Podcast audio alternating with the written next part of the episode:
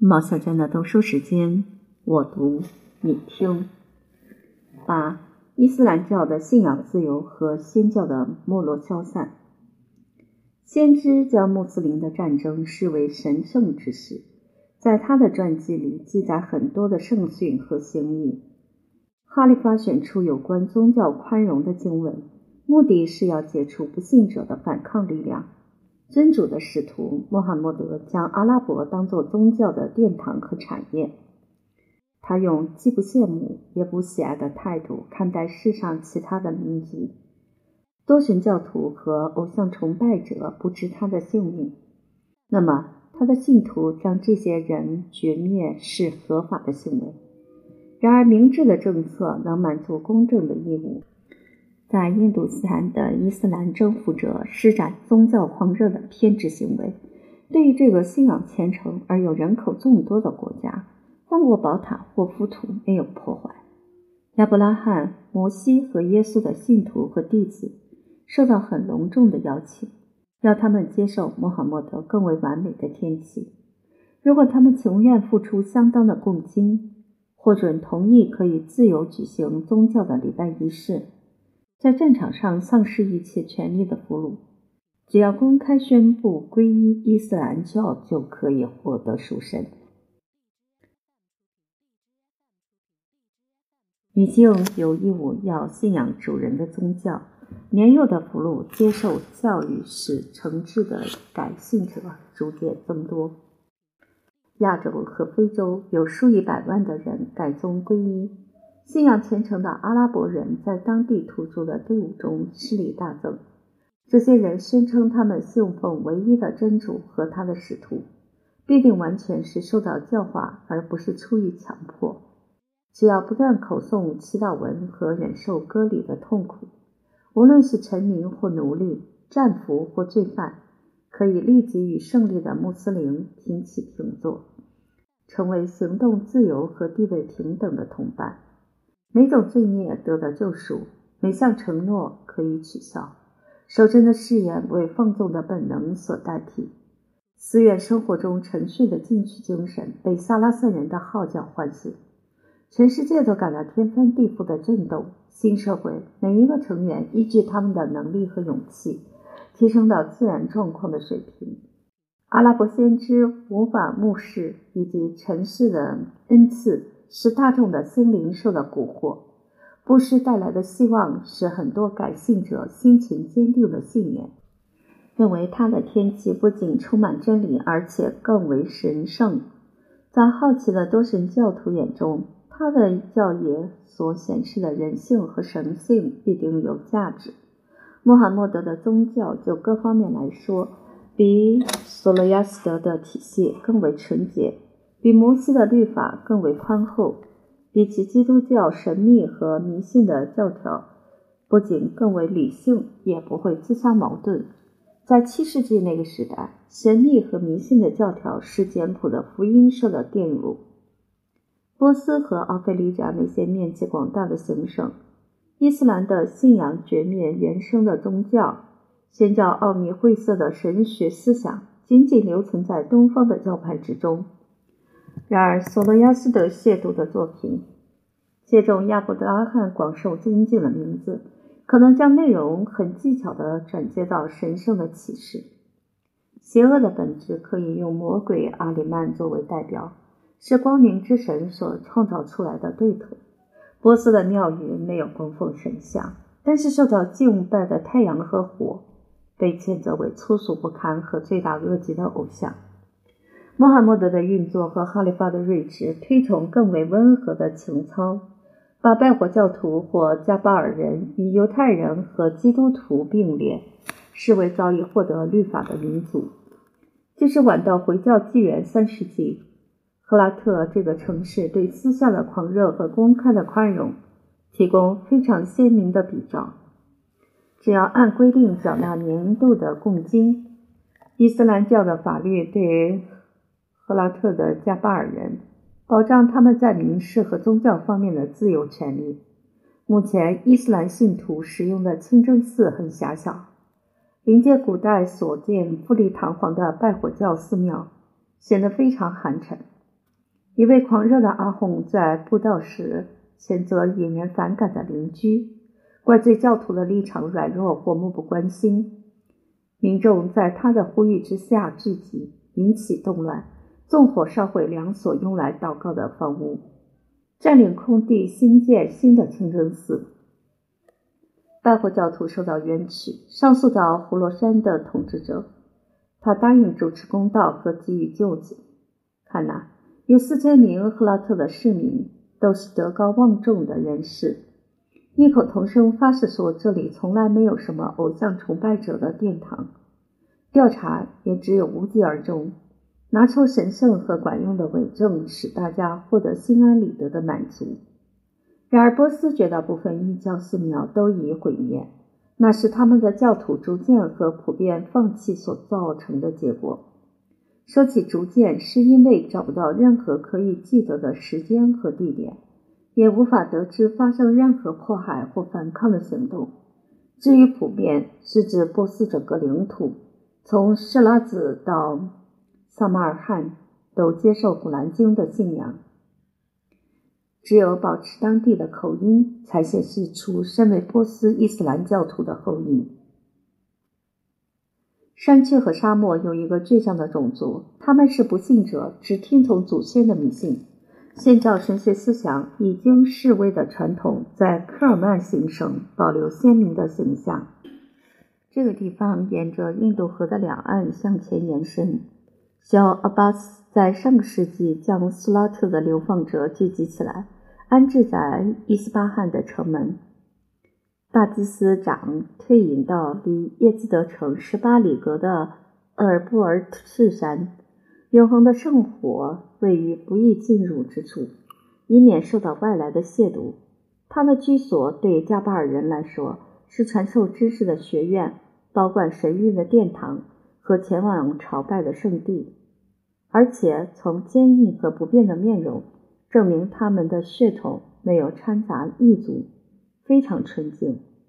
长老的管辖之下，有八万个家庭维持真诚和勤奋的生活。他们靠着非常特殊的产品和传统的手艺谋生，用履行宗教责任的热诚来耕种田地。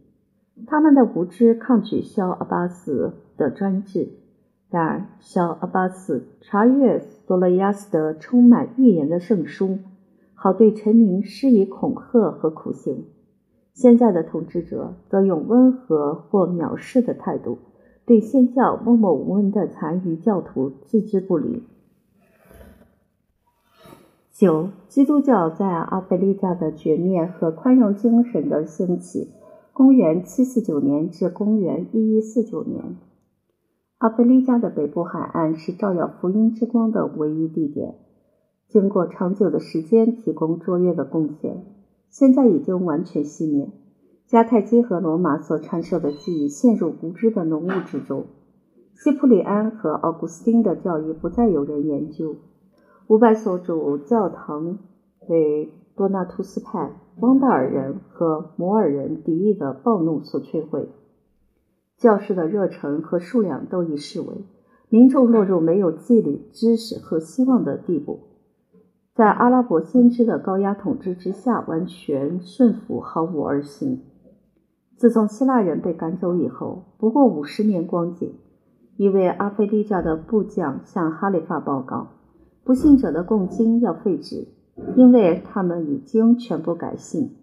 虽然他想要用这种说法来掩饰欺骗和谋叛，言之有理的借口来自伊斯兰信仰的迅速发展和蔓延。到了下一个世纪，五位主教从亚历山大里亚派到开罗安。负起额外的使命，他们受到雅各派教长的任职，怀抱希望要燃起基督教即将熄灭的余烬，受到一位外国的高级教士横加阻挠，认为阿非利教的圣治阶级早已败坏和瓦解。这位高级教士不仅将拉丁人视为外人，也是正统基督徒的仇敌。那个时代成为过去。像当年圣西普里安的继承人，在各种宗教会议中总是居于领导的地位，能够与罗马教皇的勃勃野心保持分庭抗礼的局面。到了十一世纪，命运乖戾的教士安置在残破的迦太基，只有恳求梵蒂冈的施舍和保护，苦苦抱怨他那赤裸的身体遭到萨拉森人鞭打。四位副主教争权夺利，总主教的宝座已经是摇摇欲坠。可以指出，格列高利七世的两封书信，用来安抚正统基督徒的不幸和摩尔君王的巨傲。教皇郑重告知苏丹，他们敬拜同一位上帝，希望能在亚伯拉罕的温馨环境里相聚。这种抱怨无意宣示，教会职权的迅速崩溃是无可挽回的下场。那就是说，三位主教还找不到一位接受圣体的弟兄。阿非利加和西班牙的基督徒接受割礼、禁食酒类和猪肉，这种屈服的态度由来已久。他们在民事或宗教方面的顺从获得莫扎勒布的称呼。大约在12世纪，沿着巴尔巴里海岸，无论是科尔多瓦和塞维尔的王国，还是弗伦西亚和格林纳达的王国，基督的礼拜仪式和本堂牧师的继任全部遭到废止。而穆哈德王朝或称唯一真神派建立在最为盲从的宗教狂热之上。这些格外酷虐的措施和举动，使西西里、卡斯蒂列、亚勒冈和葡萄牙的君王激起勇气，获得最近的胜利。偏执的热情成为正当的行为。教皇的传教士偶尔还会使莫扎勒布恢复原有的信仰。查理五世的登陆使一些在突尼斯和阿尔及尔的拉丁基督徒家庭能够扬眉吐气。然而，福音的种子很快根绝。从迪利波利到大西洋的这个疆域绵长的行省，对于罗马的语言和宗教完全遗忘，没有留下一丝记忆。历经十一个世纪的变革以后，土耳其帝国的犹太人和基督徒。经过阿拉伯哈里发的同意，享有宗教自由。从征服的最初时期开始，阿拉伯人怀疑正统基督徒的忠诚，还有一些称为正宗东方基督徒，等于泄露他们在暗中依附希腊皇帝。涅斯托利派和雅各派是皇帝不共戴天的仇敌，证明自己是伊斯兰政府诚挚和志愿的朋友。不过，这种带有偏见的嫉妒会因时间和顺从而消失。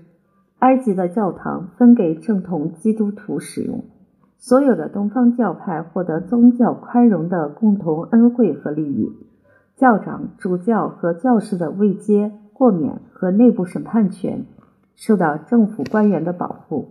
个人的学识可以从事秘书和医生的职业，赚钱的税务工作可以让他们致富。凭着功勋，有时可以晋升到城市和行省的指挥职务。听说阿巴斯王朝一位哈里发公开表示，波斯的政务工作托付给基督徒最让人放心。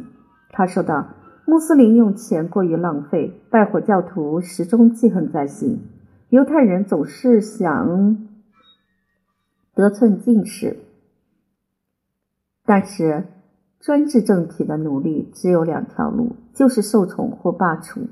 东部的教会被视为统治者的囊中物，不论在任何时期都深受贪婪或偏见之苦。即使是普通或是合法的约束方式，都必定会冒犯基督徒的人格尊严或信仰热诚。穆罕默德逝世后两百年，基督徒仍旧只能用颜色并不体面的头巾或腰带。一是与普通臣民有所区分，他们不能使用马匹和骡子，只能采取妇女的姿势乘坐毛驴。他们的房舍，无论是公用还是私有，采取的规格和尺寸都是最低的标准。在街上或是浴场遇到地位最低贱的民众，他们有责任要让路或是躬身。他们的遗嘱要是对真正有信仰的人怀着偏见。就会受到驳斥，不发生效力。他们举行礼拜仪式时，不得有讲求排场的行列，禁止鸣钟或是唱赞美诗。在讲道和交谈中，对于国家的宗教要有适度的尊敬。如果怀有亵渎的企图进入一所清真寺，或是引诱一名伊斯兰信徒，不要妄想能够逃过惩罚。不过，只要处于宁静和公正的时代，基督徒从来没被逼着去否认福音的教义，非要接受《古兰经》不可。要是有人公开宣称信仰穆罕默德的律法，接着又加以抛弃，这类的叛教者会定罪处死。科尔多瓦的殉教者基努卡迪宣布判决，就是因为他们公开承认对伊斯兰的信仰产生动摇，或是激烈抨击先知本人和他的宗教。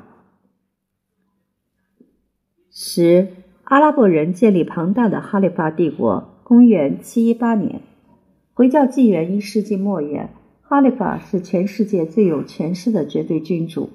他们具有在法理或实质方面都毫无任何限制的统治特权。姑且不论这些限制是来自贵族的实力、平民的自由、教会的权柄、元老院的选举，还是对共和国制度的记忆，穆罕默德的友伴所建立的权威，随着他们的生命一同消逝。阿拉伯部族的酋长或埃米尔在沙漠之中，只留下平等和独立的精神。先知的继承人兼备帝王和僧侣的双重性质。如果说他们的行为受《古兰经》的规范，然而对这本圣书而言，他们才是高高在上的审判官和解读者。他们运用征服的权力统治东方的民族。这些民族根本不知道自由为何物，都已养成赞许暴君的习惯。所有暴虐和严苛的行为都以他们为牺牲品。在乌玛雅王朝最后一位哈里发统治之下，阿拉伯帝国从东延伸到西的距离是两百天的行程，也就是从达达地区和印度的边界到大西洋的海岸。要是我们把长袍的袖子省略不算，这是阿拉伯作家的说法。阿非利加是长而狭的行省，就像袖子一样，剩下完整而紧凑的疆域，从法加纳到亚丁。以及从塔尔苏斯到苏拉特，四方形的每一个边，要是加以测量，那是相对要走四或五个月的距离。我们要寻找稳固不变的联合与心甘情愿的顺从，那是不切实际的妄想。然而，在奥古斯都和安东尼的政府里，弥漫着这种气氛。伊斯兰教的进展是出于言行的一致，才能散布到如此广大的空间。在萨马尔罕和塞维尔用同样虔诚的态度研究《古兰经》的语言和法律，摩尔人和印度人在麦加朝圣，就像同胞和弟兄那样拥抱在一起。从底格里斯河向西，所有的行省都采用阿拉伯语当成流行的方言。